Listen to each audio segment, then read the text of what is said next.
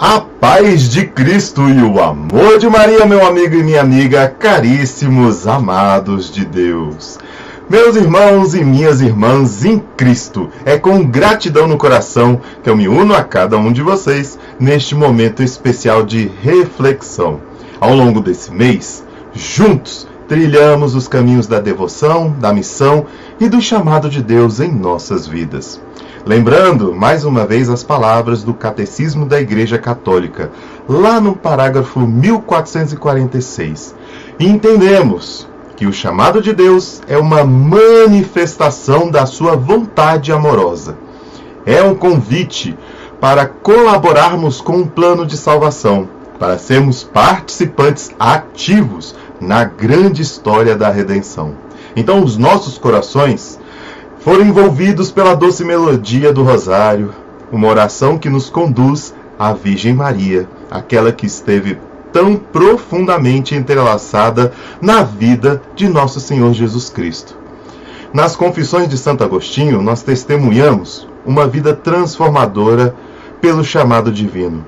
De uma juventude tumultuada, ele ouviu o chamado de Deus e respondeu com o coração totalmente entregue tornou-se um dos grandes padres da Igreja, cujas palavras e ensinamentos ecoam até os dias de hoje.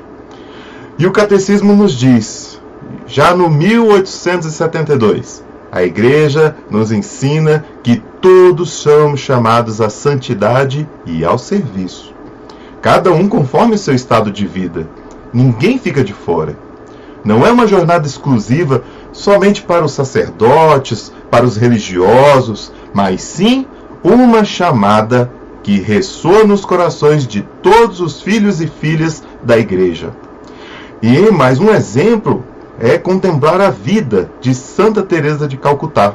Somos tocados pelo exemplo vivo de uma alma que respondeu ao chamado de Deus com uma entrega total. E diante da miséria e do sofrimento dos mais pobres, ela se tornou um farol de amor e compaixão, mostrando ao mundo a face de Cristo nos mais necessitados. Nesse mês, também refletimos nos nossos episódios sobre a importância da missão, de levar o amor de Cristo a todos os cantos da terra. Assim, somos, assim somos como os santos padroeiros das missões, que foram faróis de luz nas terras distantes somos também desafiados a sermos instrumentos de paz e esperança. Veja o exemplo de São Francisco Xavier. Esse é do meu coração. Eu gosto muito desse santo e ele me auxiliou na minha jornada também, né, enquanto eu fui radialista, quando eu já estive na, na condução de programas de rádio. Né. São Francisco Xavier, ele com uma coragem que vinha lá do alto, dedicou a sua vida a missão de levar o Evangelho aos confins da terra. Pelos mares e terras desconhecidas, ele espalhou a semente da fé, deixando um legado que inspira gerações, inclusive a desse né, humilde servo. E agora, meus amados, chegamos a este momento de reflexão final. Está terminando o mês de outubro. Que cada palavra dita Cada história compartilhada, que você pode rever quantas vezes quiser, cada ensinamento recebido, seja como uma semente plantada no seu coração, pronta para florescer, dar frutos de fidelidade na fé. Que possamos juntos continuar trilhando esse caminho de devoção, missão e chamado, sabendo que somos guiados pela mão amorosa de Deus. Que a Virgem Maria estrela da evangelização, nos inspire e nos guie em cada passo, para que, assim como os santos e santas que nos precederam, possamos responder com sim generoso ao chamado do Altíssimo. Que Deus sempre nos abençoe ricamente, meus irmãos e minhas irmãs. Vamos agora chamar os nossos apresentadores, porque nós temos também mais uma história para completar esse mês maravilhoso, cheio de é, cheio de inspiração para cada um de nós. Vou chamar primeiro nossa querida Camila Neves. Uma boa noite! Boa noite! Boa noite. É isso aí. E para te acompanhar. e para te acompanhar nessa noite temos Carita. Boa noite. Boa noite. Boa noite, boa noite, pessoal. Olha, vocês estão em muita boa companhia nessa noite para fechar esse outubro rosa com duas apresentadoras fiéis da Cruz. Eu vou estar aqui nos bastidores, qualquer coisa é só dar o grito. Grande abraço. Obrigada, Bílio. Obrigada. Obrigada, Bílio. Fabílio, sempre com palavras acertadas, sempre nos colocando na presença de Deus, Nossa Senhora, nos falando um pouquinho da vida dos santos, né, Carita? É verdade. Ele sempre faz uma introdução maravilhosa, né? Já, já nos anima, nos empolga mais para esse para mais esse episódio. Exatamente. E quando ele fala, a gente vai no que ele está falando, assim, não precisava nem entrar, né? é verdade. e você que está aí nos acompanhando, seja muito bem-vindo. Já vai curtindo aí no, o nosso podcast, já vai compartilhando também para aquelas pessoas né, que possam é, ouvir também, participar conosco aqui nessa noite. Então tá, depois que você compartilhou, curtiu, vamos aí nos preparar para a nossa querida convidada dessa noite. Vamos chamar a Lurdinha.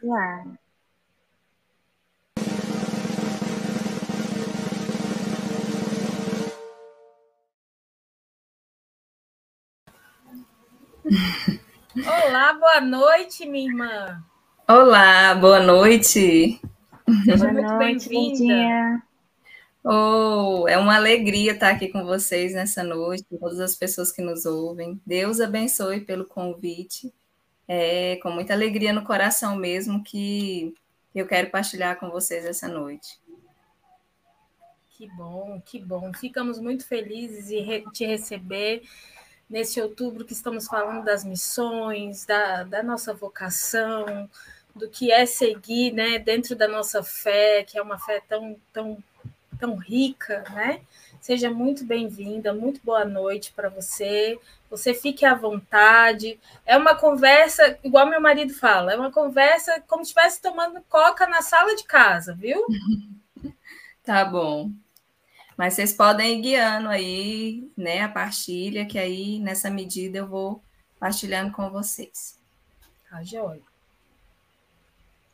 Então, para a gente começar, Lundinha, é, a gente queria que você pudesse se apresentar, né? É, muitas pessoas aí já te seguem no Instagram, né? Você já tem aí um perfil bem ativo, mas tem muita gente que ainda não te conhece, né? E aí que você possa se apresentar, dizer quem você é, todas as coisas que né, estão aí é, envolvendo a sua vida hoje, para a gente iniciar. Tá certo. Vocês estão me ouvindo bem?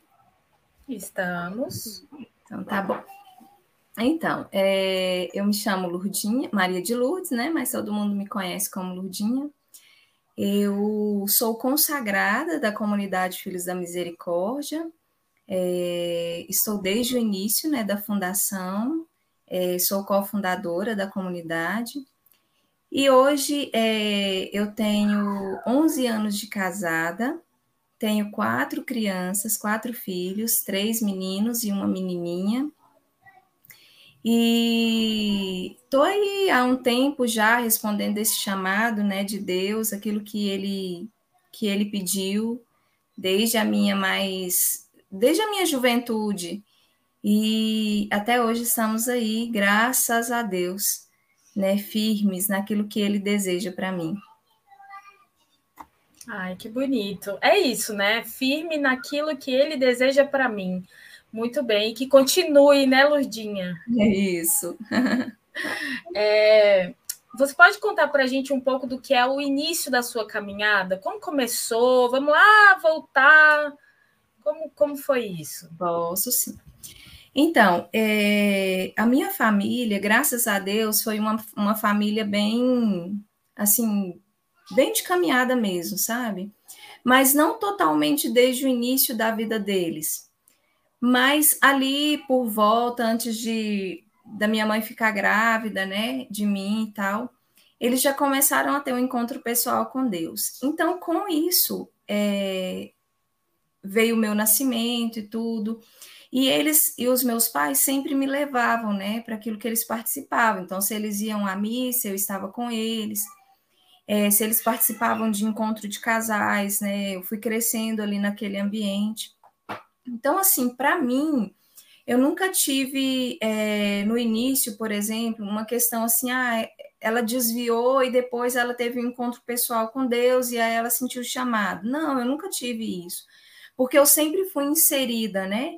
ali, claro, de uma maneira simples, mas de uma maneira profunda, né? Que Deus ele sempre esteve cuidando de mim. Então eu percebo que às vezes a gente, às vezes eu olhava para a minha vida no início e pensava, gente, mas eu não tenho nenhum testemunho para contar, porque a gente escutava, né? Um testemunho, ah, eu, eu, eu não participava, eu não conhecia a Deus, e através de encontro, através de coisas, eu vou, né, voltei para Deus. E eu ficava pensando, gente, eu nunca tive é, assim uma experiência desse jeito, mas ao mesmo tempo, na, a partir do momento que a gente vai amadurecendo a nossa fé, quando eu fui amadurecendo essa fé, eu fui percebendo que sim, Deus ele cuidava de mim desde o seio materno. Então Deus ele contava comigo, sabe? E a gente, eu fui crescendo nesse ambiente, os meus pais me levavam, né, para as reuniões. Eu aprendi a contemplar o terço muito cedo. Então, assim, eram coisas pequenas e simples que eu fui crescendo nisso, né? E me tornei claro ali na questão da adolescência, né? Como toda adolescente, às vezes não quer saber de Deus totalmente, né? Não quer saber da igreja, não quer saber de coisas, a gente conhece outros amigos. Então, assim, eu tive uma vida natural nessas questões, né? Natural. É, na escola, muitas amizades e tudo, mas era muito engraçado que o meu coração ele ele tinha algo diferente, sabe, em questão à fé a Deus. Então, sempre quando eu tinha oportunidade de fazer algo errado, né, assim, entre aspas, de, sei lá, de viver uma desobediência muito grande, de, de fazer outras coisas, eu sempre me remeti àquilo que os meus pais tinham me formado na formação que eles me deram, na simplicidade, não coisas assim extraordinárias, nossa, educação dos filhos, né? O filho tem que fazer isso, tem que rezar. Não, não tive essa educação. Mas aquilo que eles foram experimentando, eles conseguiram passar. Então, hoje, eu olho para os meus filhos, eu percebo que o chamado que Deus faz a eles, como ele fez para mim, pode ter pode ter grande consequência daquilo que eu vou fazer com eles, claro, né? Que eu vou sentar, eu vou educá-los, eu vou ler bons livros, eu vou indicar coisas boas, mas eles também vão ver o meu testemunho, o testemunho do pai deles. E isso também é, é engraçado que quando a gente olha para esses testemunhos, a gente consegue compreender que Deus está ali entre linhas então, eu olhava para o meu pai, o meu pai, um homem de muita fé, um homem de muita oração. Eu olho, até hoje, eu olho para o meu pai e eu percebo que, meu Deus, eu ainda tenho muito que aprender, eu ainda tenho muito que fazer para alcançar o patamar onde ele está. E tudo isso na simplicidade. Então, é, esse início eu resumo o chamado de Deus na minha vida como muito, algo muito simples. Às vezes a gente fica esperando Deus falar com a gente de uma maneira muito extraordinária, sabe?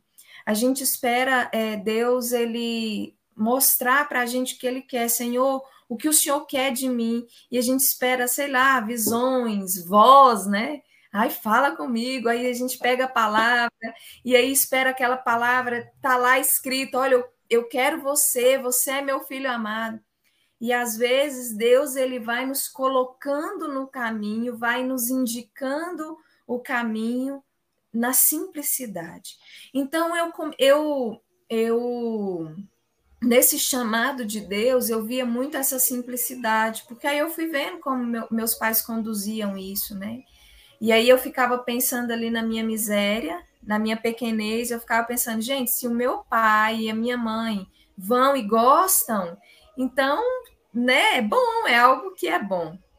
E aí, é, eu, como eu estava dizendo, né, eu nunca fui de fazer algo assim muito errado, porque toda vez que eu pensava em algo assim, eu lembrava deles. Então, eu percebo que não por mérito meu de jeito nenhum. Ah, porque a Lurdinha sempre foi uma boa. Não, de jeito nenhum. Eu também tive os meus, meus defeitos, né? Assim, naquela época, né? As minhas desobediências. Mas isso me livrou é, de muitas coisas, sabe? Hoje, para me tornar a mulher que eu me tornei, para ter um casamento sólido como eu tenho, porque eu já tive a oportunidade de, de ter desviado em algum momento da minha vida. Mas eu percebo que Deus, ele, ele sempre esteve ali. Então, esse chamado meu desse início começou assim, sabe? Na simplicidade mesmo, dos meus pais me levando para os lugares. O meu pai nunca me deixou, né? Mas a minha mãe nunca me deixou de ir em festas, assim. Então, assim, eu nunca, eu nunca gostei, na verdade, né? Foi, um, sei lá, uma qualidade minha mesmo que eu veja, eu nunca gostei de frequentar assim. Mas eu tive oportunidade para fazer, sabe? Eu tive oportunidade mesmo para fazer, mas eu percebia que Deus ele movimentava a minha vida, a minha história de uma maneira única. Porém, porém a gente sabe que a gente tem um livre arbítrio. Então eu percebia que existia uma escolha na frente disso tudo, sabe? E assim, eu não quero, não estou partilhando com vocês, floreando uma vida, não, de jeito nenhum, porque foi tão assim, tão simples. Mas eu eu vivia uma escolha, sabe? Eu percebo que hoje eu tive uma escolha e eu optei por Jesus.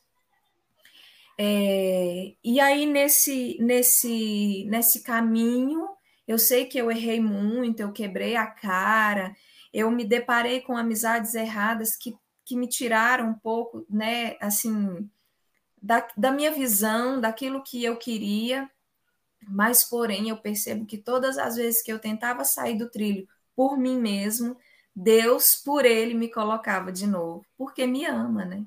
Porque nos ama. Então, o chamado de Deus, para mim, é assim: é amor, sabe? É amor de Deus eu vejo que eu, eu teria muitas oportunidades para ser outra pessoa, para fazer outras coisas, é, mas o amor dele não me deixou sair assim totalmente né, dos trilhos. É isso o início. É, mas, Nossa, mas é bonito. É, é, simples, Deus é simples, né, Lurdinha?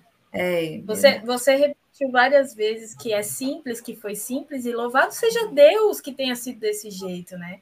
Às vezes a gente quer, de fato, que a gente saia do amor de Deus e tenha aquela reviravolta, né?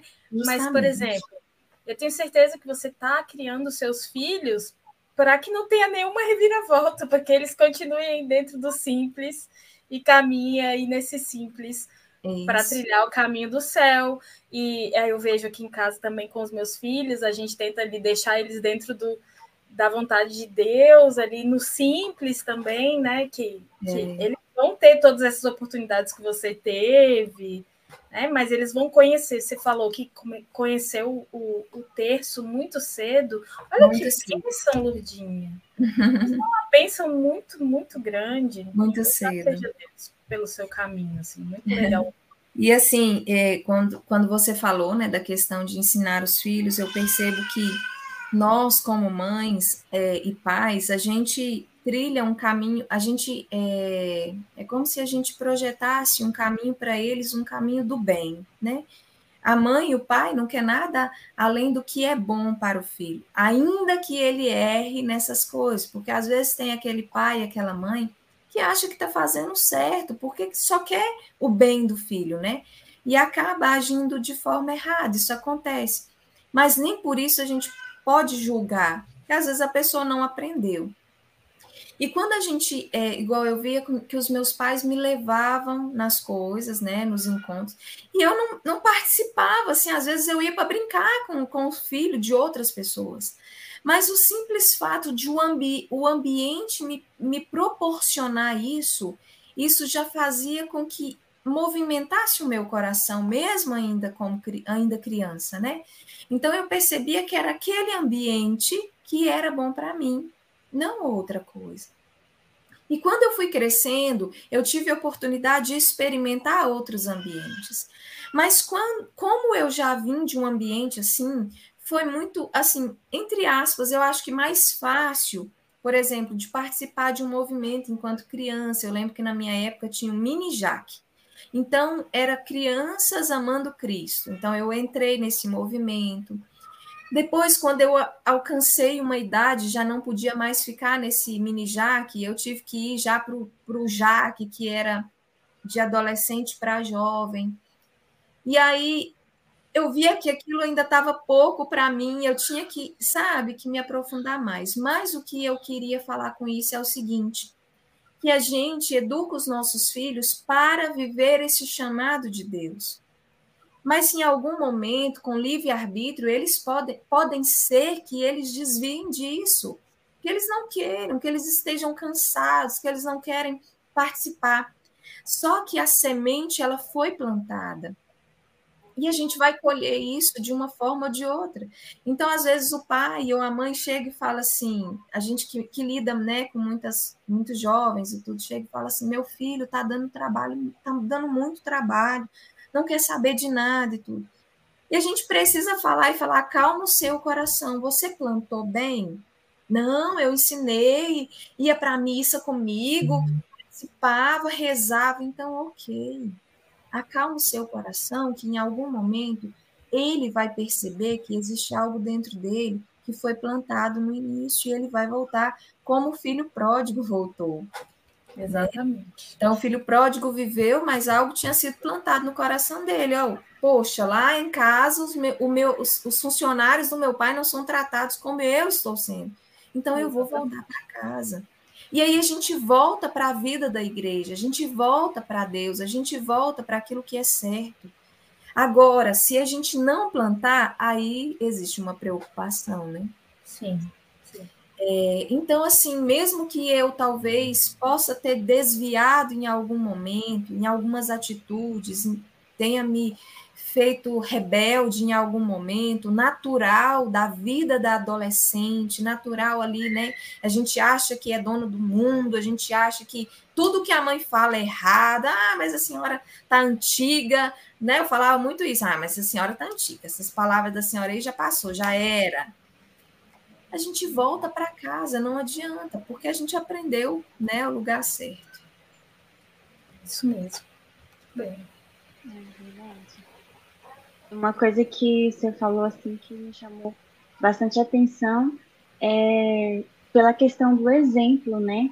Você falou sobre os seus pais e é, que você lembrava, né, de, de tudo quando você se deparava com, com algumas situações, lembrava do que eles te ensinaram, né? Como como que é importante, né, a, a força do exemplo dentro de casa para conduzir em tudo, mas principalmente na fé, né?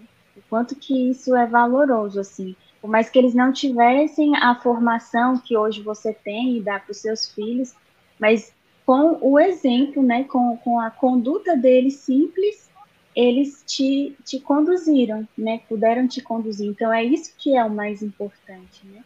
É, o estudo, é claro, é muito importante, a formação, mas o que vale mesmo é aquilo que, que realmente puxa a gente muitas vezes quando a gente está prestes a cair, né? São, são esses exemplos, assim.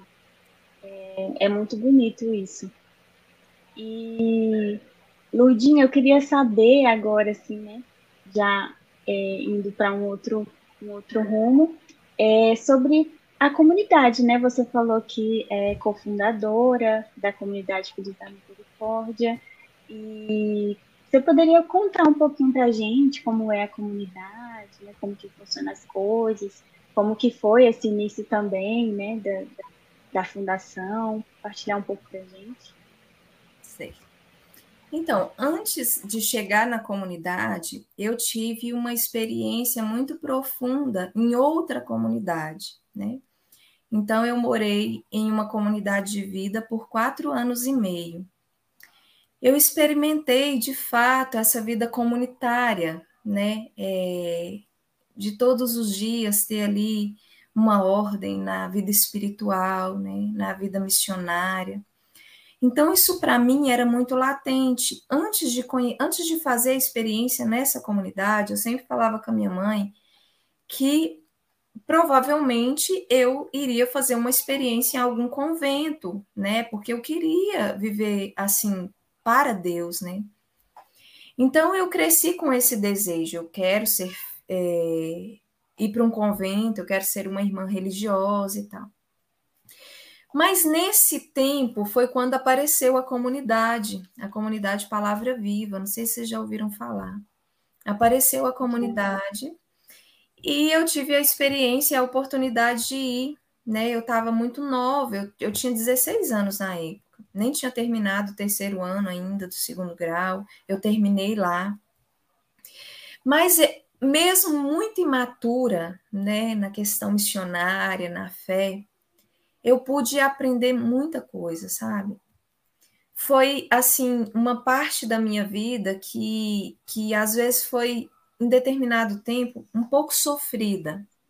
Porque uma pessoa imatura, quando ela se dá conta, ela já sofreu muito, né, para aprender muita coisa. Então, é, eu passei por muitas situações assim que, assim, que, que geraram desconfortos, né? assim, de sofrimento, de, de que geraram isso dentro de mim. Mas hoje eu, eu consigo compreender que eu precisava ter passado mesmo por esse tempo, para que Deus forjasse aquilo que Ele queria em mim.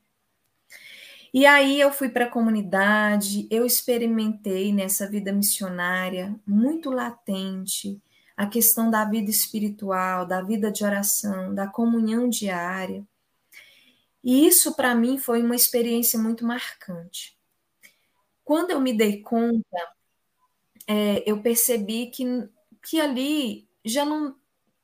Assim, não era o que eu queria de verdade, sabe? Eu queria doar a minha vida toda, eles não conseguiram compreender. Eu quero, eu quero ainda, claro. Mas naquela época eu queria doar toda a minha vida para Deus mas eu percebi que algo ainda faltava dentro de mim. E eu lembro que um gatilho aconteceu quando eu, eu trabalhava lá, e eu trabalhava na livraria nesse tempo, e eu vi uma mulher passar com uma criança. Quando eu vi essa mulher passar com essa criança, é como se Deus falasse: é isso que eu quero para você. Né? É, é isso que eu quero para você. E eu, e eu assim, meu Deus ainda, né, pensando, gente, como é que eu saio daqui? Eu imaginando já, sabe, ter que falar para o formador, como é que eu vou deixar isso daqui, sendo que eu sempre desejei dar a minha vida inteira. E aí eu chamei, né, a formadora e partilhei com ela isso. E falei para ela que eu queria voltar para casa. Porque a, ali ela falou assim: Mas você não está feliz? Eu falei: Feliz demais. Mas ainda assim eu sinto que há algo dentro de mim que, que, que não é isso ainda, sabe? Eu sinto que tem algo ainda. Vivi toda a experiência, né, de retorno para casa e tudo. E assim, quis, depois disso, né, comecei a querer viver uma experiência de namoro, de casamento mesmo, sonhava em ser mãe era assim muito forte dentro de mim, sabe, esse desejo. Eu via crianças, eu queria viver essa maternidade. Mas até então eu não tinha nem namorado, como é que eu ia? Como é que eu ia engravidar? Como é que eu ia ser mãe? Eu tinha que viver essa experiência primeiro. E aí estava tudo muito tumultuado ainda, né? Acabei de sair, a família em cima. Nossa, mas ontem era irmã religiosa, sei lá, estava doando a vida inteira. Hoje já quer um casamento. Então, assim, para as pessoas é muito difícil. As pessoas não entendem, sabe? Uma vocação, um chamado. Então, às vezes, para eles é difícil. Mas eu, né, continuei fazendo as minhas coisas, indo para a missa, vivendo isso que Deus queria para mim, tudo. Foi quando eu comecei a pedir para Deus uma pessoa, né, que ele colocasse uma pessoa na minha vida para que eu pudesse me relacionar uma pessoa boa, para que eu pudesse viver esse relacionamento e ver se era isso mesmo que ele queria de mim, se era a vocação ao matrimônio, né? Mas era latente, né, o desejo da maternidade. E eu comecei a rezar por isso. E eu, enfim, conheci o meu esposo, né, que foi assim, o meu único o único homem que eu conheci em todos os sentidos né? Então, assim, eu rezei para que ele, é, para que acontecesse isso, sabe? A questão do namoro. E ele apareceu, e no início, assim, foi até. Hoje a gente conversa e a gente ri disso, né? Porque no início ele não queria se relacionar, ele tinha saído de um relacionamento e tudo. E eu pensava, meu Deus, eu preciso conquistar ele, né? Não, é ele, não tem outra pessoa. Eu falei, eu rezei, Deus me, me mostrou que ele já. Foi engraçado que um dia eu cheguei da, de algum lugar e estava passando na Canção Nova uma pregação. E eu liguei, enquanto eu jantava ali, eu liguei para ouvir. E aí eu já tinha rezado nessa intenção. Foi engraçado que aí o pregador falou assim: olha, você que está em casa, você que pede alguém né, agora para casar, saiba que ele já já ele já existe, um trem assim, ele já existe, você já vai conhecer ele. Eu pensei, é minha. Essa profecia e pode ter o mundo inteiro ouvindo é minha, é, não tem jeito, é para mim, esse homem está falando para mim. E assim, é engraçado que quando você toma posse, a gente precisa tomar posse das graças, sabe? Precisa tá, toma posse que é minha. Tá lá no encontro e alguém anunciou uma cura de dor de coluna. Você sabe que você tá doendo de... É minha essa cura.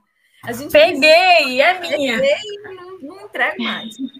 E eu acolhi essa profecia para mim. Falei, vou conhecer e não vai demorar.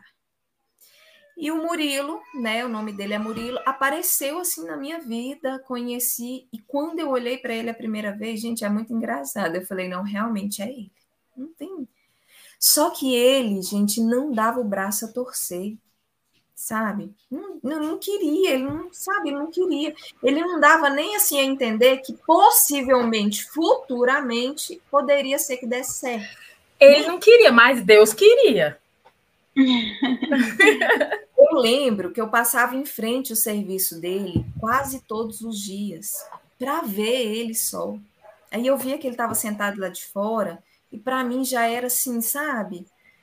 Um, já era bom, né? Eu lembro que eu, nossa, gente, aquele amor de início, sabe? Bobo, que a gente faz assim, bobeiras mesmo, da bobeira, era eu. E um belo dia, né? Isso aconteceu nos oito meses, eu correndo atrás, eu, sabe, dei uma Bíblia para ele, né? A, a, mulher cristã conquista o, o varão desse jeito, né? Não dá outro presente, ela dá uma Bíblia, ela dá um texto. E aí eu lembro que eu dei para ele esse, esse, essa Bíblia, esse texto, mas claro, com um recado dentro, né? Eu não sou boba, né? Vai passar a Bíblia para outra pessoa, não. Tá aqui, ó. e eu dei para ele e tal. E assim começou, né, essa aproximação de amizade, né? E eu percebia que ele ainda não tinha um contato é, de vivência em Deus como eu já tinha nessa experiência, mas eu falei isso não é um empecilho, porque a gente precisa, se a gente, se Deus faz um chamado para nós, seja para que, que a gente sirva alguém, né? Para que a gente sirva de alguma coisa para outra pessoa, seja um canal. E eu falei, talvez ele seja esse, talvez eu seja esse canal para ele, né? Então eu fui movimentando isso e esse amor foi crescendo e tudo. Chegou num momento, gente, que eu não consegui segurar mais. Eu falei, eu preciso falar com ele do que eu estou sentindo.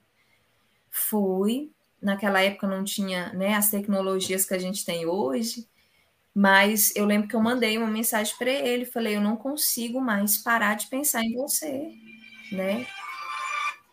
E eu falei, vamos conversar, né? Porque eu preciso pôr a minha vida para frente, né? Então, eu não posso parar nisso. Se você não quiser, beleza, ok, bola para frente.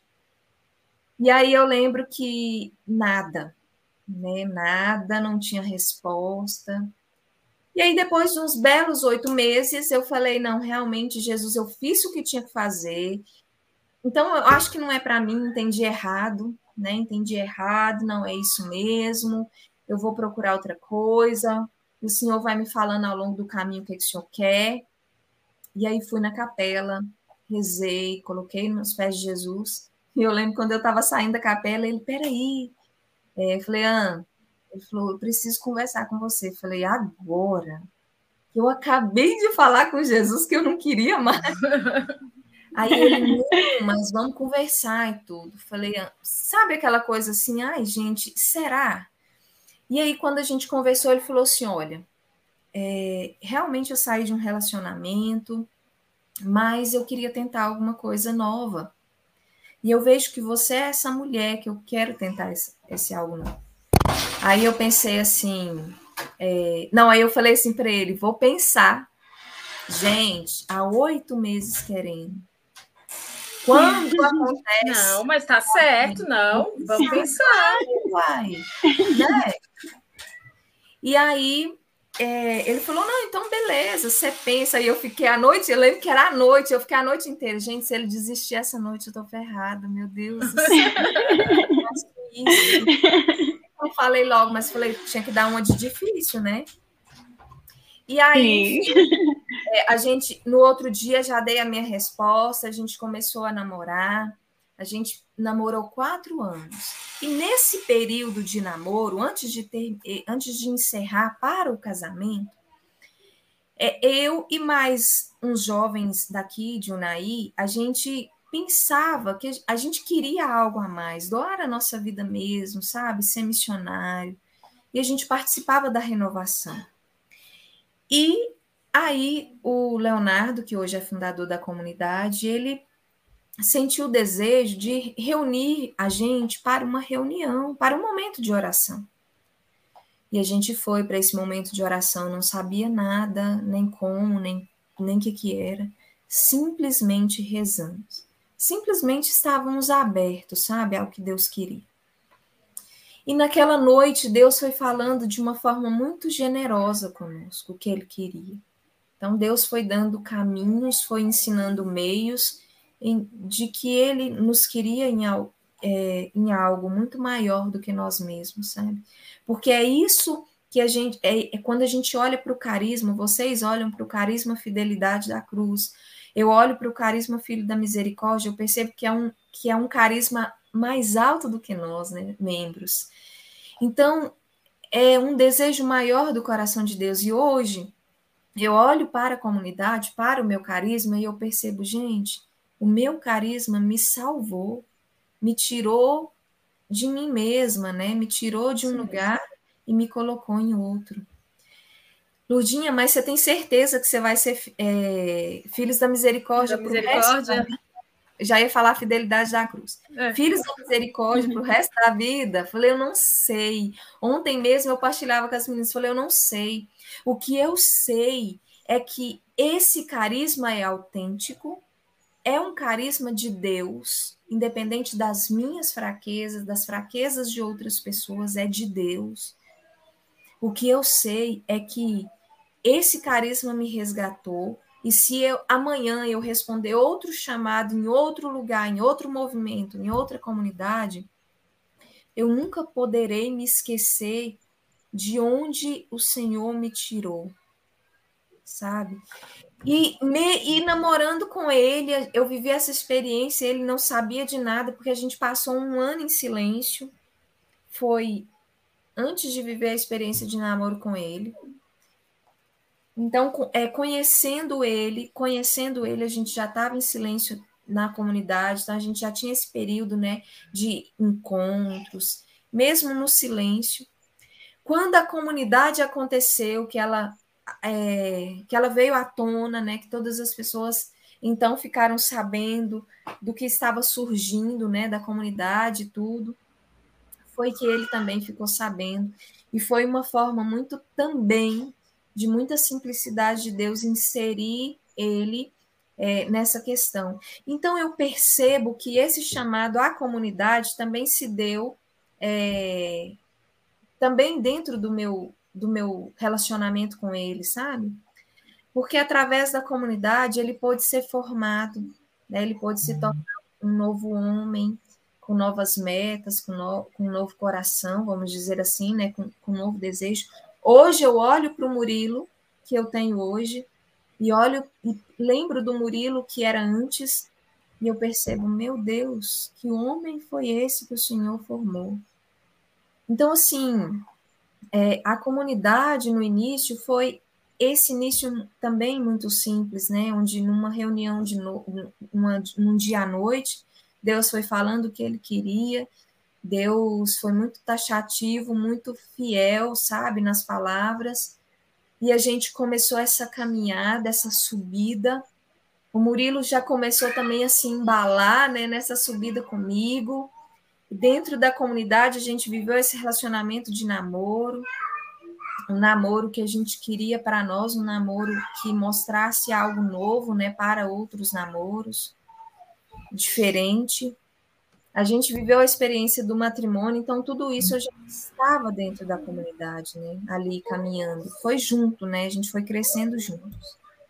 Hoje a comunidade, a gente tem o carisma da misericórdia, né? Então, tudo que envolve a misericórdia de Deus está enraizado dentro do nosso carisma. Então, a gente tem um amor muito grande, por exemplo, pelo terço da misericórdia às três horas. Se eu, como membro, não posso rezar o texto naquela hora porque eu estou trabalhando, eu estou em algum lugar, eu preciso elevar o meu pensamento, pelo menos em uma ejaculatória, né? Lembrar dessa misericórdia de Deus. Hoje mesmo eu estava limpando a casa e quando eu olhei para o relógio 3 e 3, eu falei, é a hora da misericórdia. Então, assim, a gente vai aprendendo, né, esses detalhes. Hoje nós temos como pilar a Virgem Maria, né, a misericórdia e a vida eucarística, Jesus eucarístico, né, são os três pilares que a gente tem. Então, Dentro desses três pilares, a gente consegue reger a comunidade, né? Nessa vivência missionária. Então, dentro da vida eucarística, a gente tem os adorartes, que são missões que a gente faz, então 24 horas de adoração a Jesus em bairros, é, em paróquias. A gente vai, nesse tempo de adoração, a gente visita as casas, as famílias, reza com os doentes. Dentro do pilar da, de, é, da Virgem Maria, a gente tem essa, essas formações, né? Esse desejo de estar mais próximo dela, né? De ensinar essa questão do terço, do rosário, né? De estar mais próximo de Nossa Senhora e dentro do pilar da misericórdia, essas questões, né? A festa da misericórdia, o, o olhar para as obras de misericórdia, a questão de, do diário de Santa Faustina, o estudo né, sobre o diário. Enfim, essas coisas que vão, vão tomando corpo dentro de nós membros. Né? Eu, eu costumo dizer para a comunidade, quando eu tenho oportunidade de partilhar, que é, às vezes as pessoas olham para nós, né, que estamos ali à frente, cofundadores, é eu e, e a esposa, né, do Léo, cofundadoras é, eu disse que muitos jovens rezavam, nós éramos 11 pessoas no início. Então, assim que a comunidade foi crescendo, eles foram saindo, né, foram vendo que não era isso que eles queriam, tudo, foram se descobrindo. E há mais ou menos uns 13 anos que somos só nós três.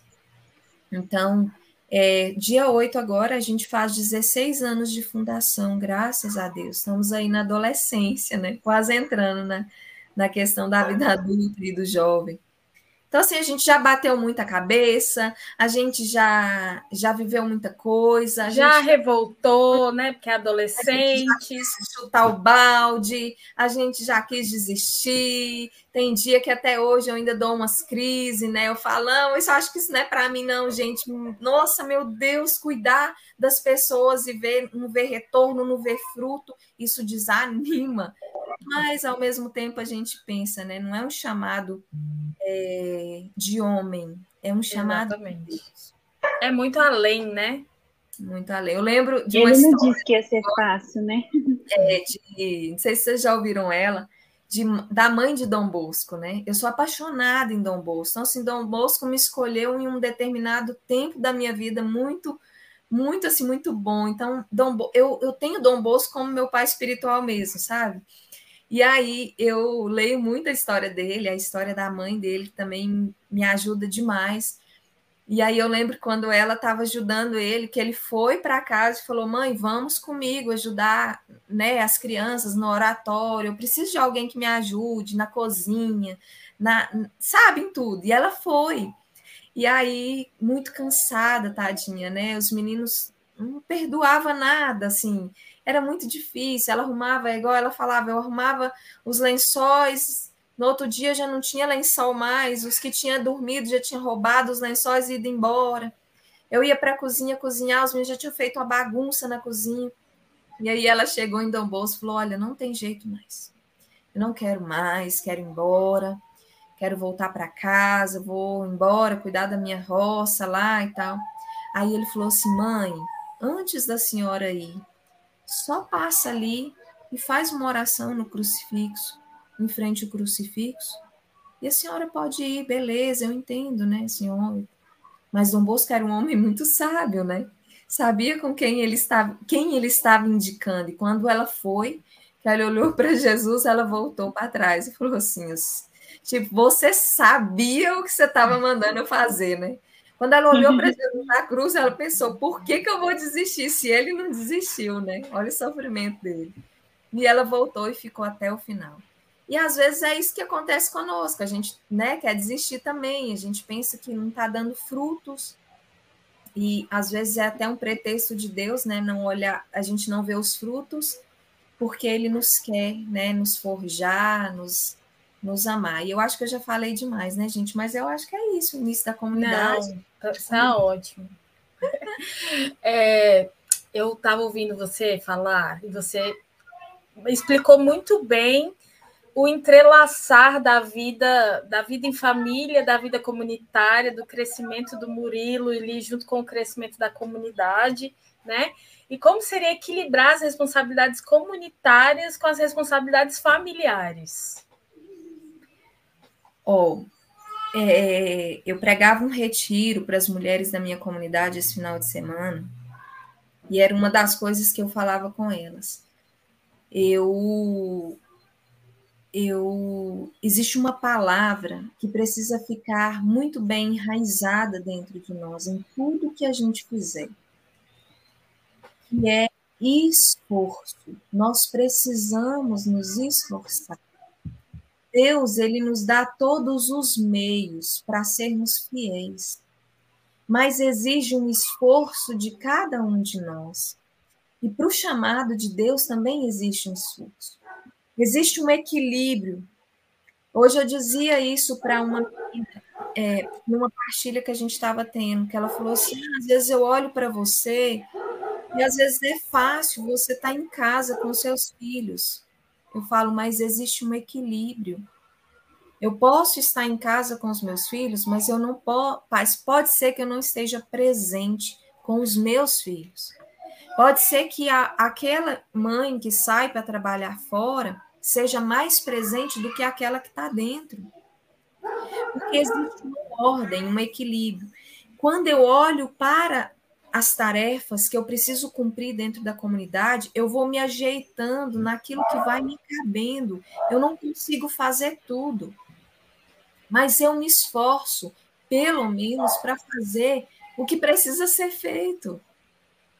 Então, eu assim, eu me entristeço quando eu escuto alguém falar para mim que não consegue rezar, porque o dia foi muito cheio, porque cuidou de filho o tempo inteiro, porque isso, porque aquilo.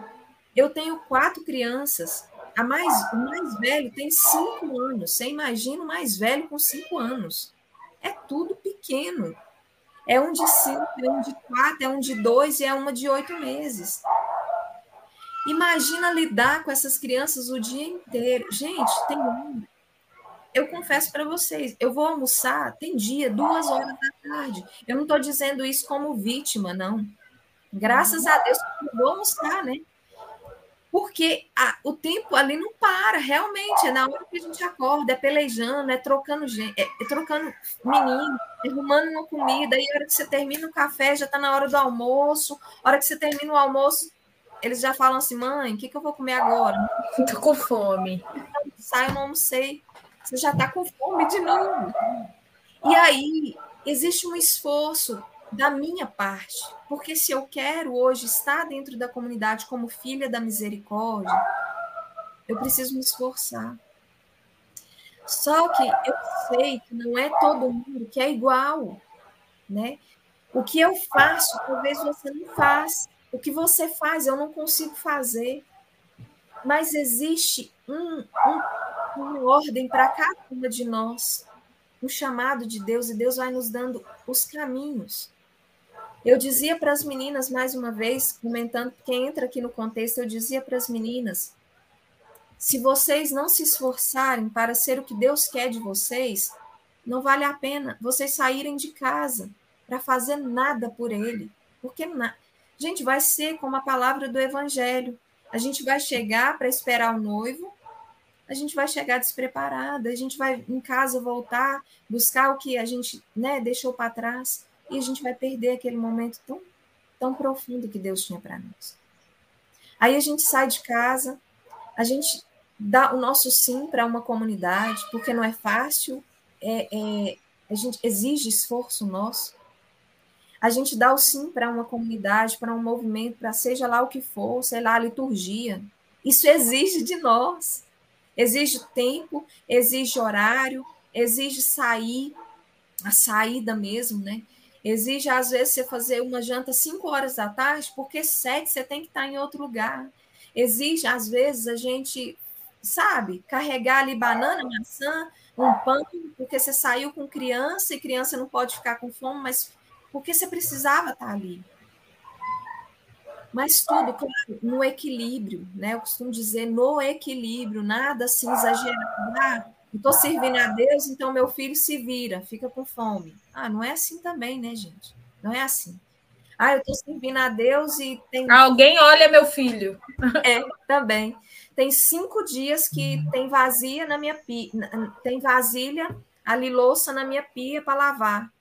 E isso eu estou feliz, gente, mas né, lavar a louça também é um ato de servir a Deus, porque se eu estou cuidando de alguém em casa, eu estou servindo a Deus. Mas a gente precisa de uma ordem e a gente precisa se esforçar. Então, para às vezes tem uma missão da comunidade, o Adorarte, por exemplo, que a gente passa a noite. E aí tem eu e Murilo que participa da comunidade. Talvez um de nós vai ficar com os meninos e tá tudo bem. A gente combinou entre nós. Olha, você vai de dia né? Fica ali a parte da manhã, a parte da tarde, visita os doentes, faz o que tem de fazer. Quando você chegar, eu vou. E aí ele vai, passa a noite, passa a madrugada, ou às vezes a gente leva as crianças durante o dia, nós dois vamos, e a gente dorme em casa. E tá tudo bem. A gente não vai conseguir fazer tudo, entende? Eu falo isso para os membros, às vezes o membro entra e fica desesperado, meu Deus, é coisa demais, mas é isso, é aquilo, é tal coisa e tudo. Vocês estão aqui hoje no podcast, outros membros estão fazendo outras coisas. Vocês estão servindo na fidelidade da cruz, fiel, estão sendo o chamado de Deus. Então, a gente precisa entender isso. Se eu faço algo bem, dentro do meu carisma, eu estou servindo a Deus e eu não preciso fazer tudo. Entende? eu não preciso fazer tudo, mas eu tenho que ser comprometido. Igual você falou, é o equilíbrio, né? É o equilíbrio. Eu não preciso fazer tudo, mas se eu marquei de chegar às sete, e que eu chegue às sete, né? Justamente. Não é? É isso. É, é, é permear. É, o, nosso, o nosso chamado, o nosso carisma e a, a nossa vocação vai permeando também as nossas virtudes, né? Que a gente tá ali firme, forte, dentro da fortaleza de, de saber que a nossa responsabilidade é aquela, é, ao mesmo tempo falar, olha, agora eu não dou conta, toma aqui, me ajuda aqui nisso, mas com compromisso, com esforço. Muito bem, Lurdinha. Eu acho que é, é isso. Eu tô, tô encantada, tô encantada. Eu acho que tudo que você falou hoje foi de, de muito de muita sabedoria, de muita maturidade na fé, né? A gente consegue perceber em você essa essa essa certeza de fazer a vontade de Deus, não a sua, né? De, de dar de verdade a vida. De, é o que a gente precisa fazer como cristão católico, né? Dar a vida, dar a vida para a necessidade de hoje. A necessidade de hoje é lavar a louça. É, é ali que eu vou dar a minha vida. A, a dar a vida hoje é passar a noite em oração com a comunidade.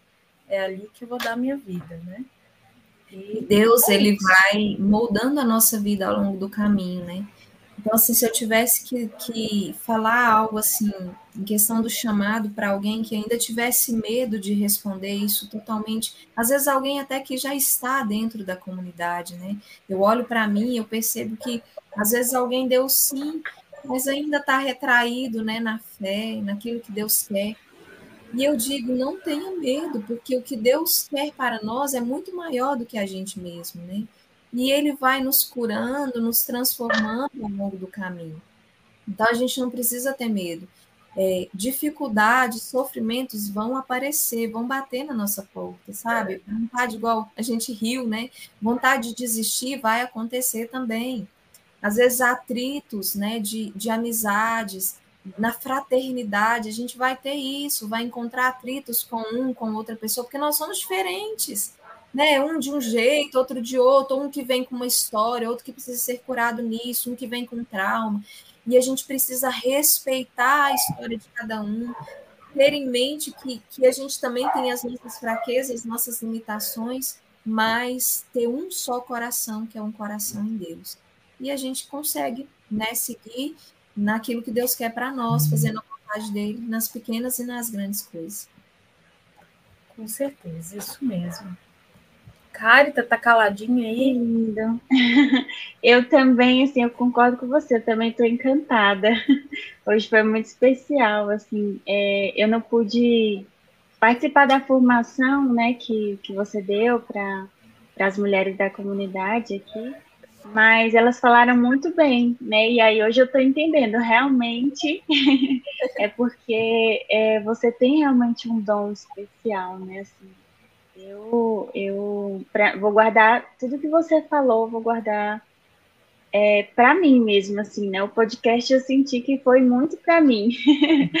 é, mais do que apresentar, né? Ajudar a apresentar, eu estive aqui como telespectadora, porque realmente acolhi muitas, muitas das coisas que você falou como, é, como coisas que eu precisava ouvir mesmo, né? Então foi muito bom. E infelizmente passou tão rápido, né? A gente nem viu, mas já foi uma hora. E para a gente finalizar, né? A gente sempre tem a nossa perguntinha final. E eu queria assim que você se imaginasse agora num oceano, né? Aquele oceano imenso que é Deus, esse oceano. E aí você tem nas mãos uma única gota, uma pequena gota de água para depositar nesse oceano, né? Qual seria essa sua gota, a gota de fidelidade a Deus? Nossa, você foi profundo agora nessa pergunta. É... Geralmente todo mundo acha essa a mais difícil. Bom.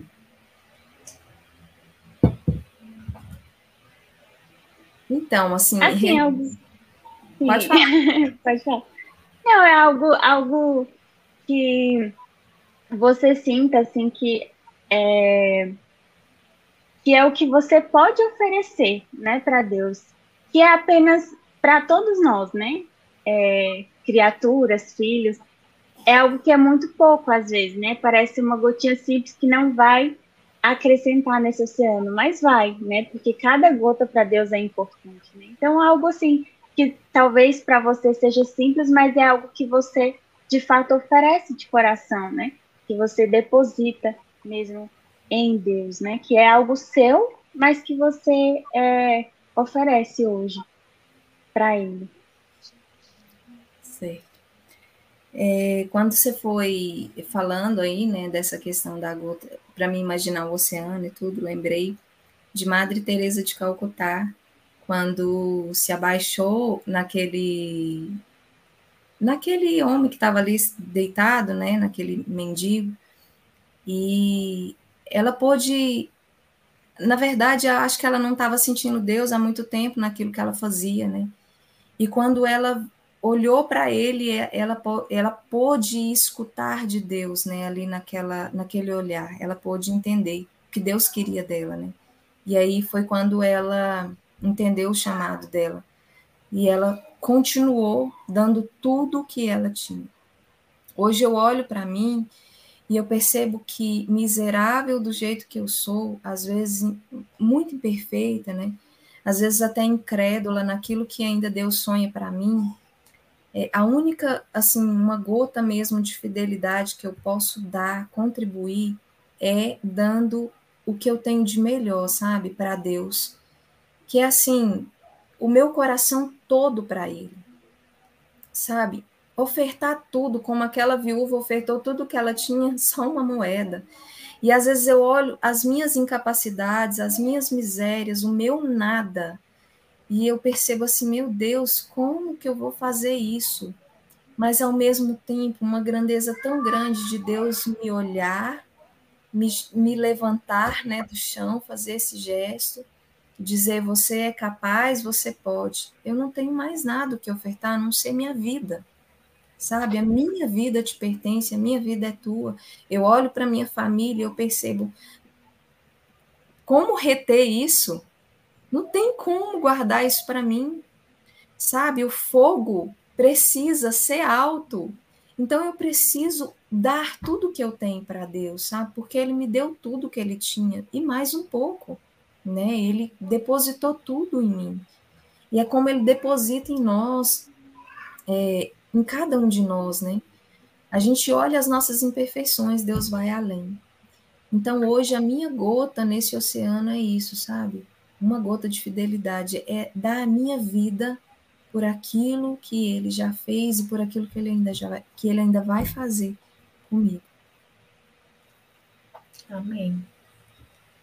Amém. É isso. É isso. Dá a sua, a sua gota, a sua vida. Lindo, lindo. Que, que, que façamos dessa, dessa, dessa gota a nossa gota também essa noite. Que depositemos tudo, o nosso coração, a nossa vida, e é isso. Olha, Lurdinha, que, que delícia conversar com você, viu?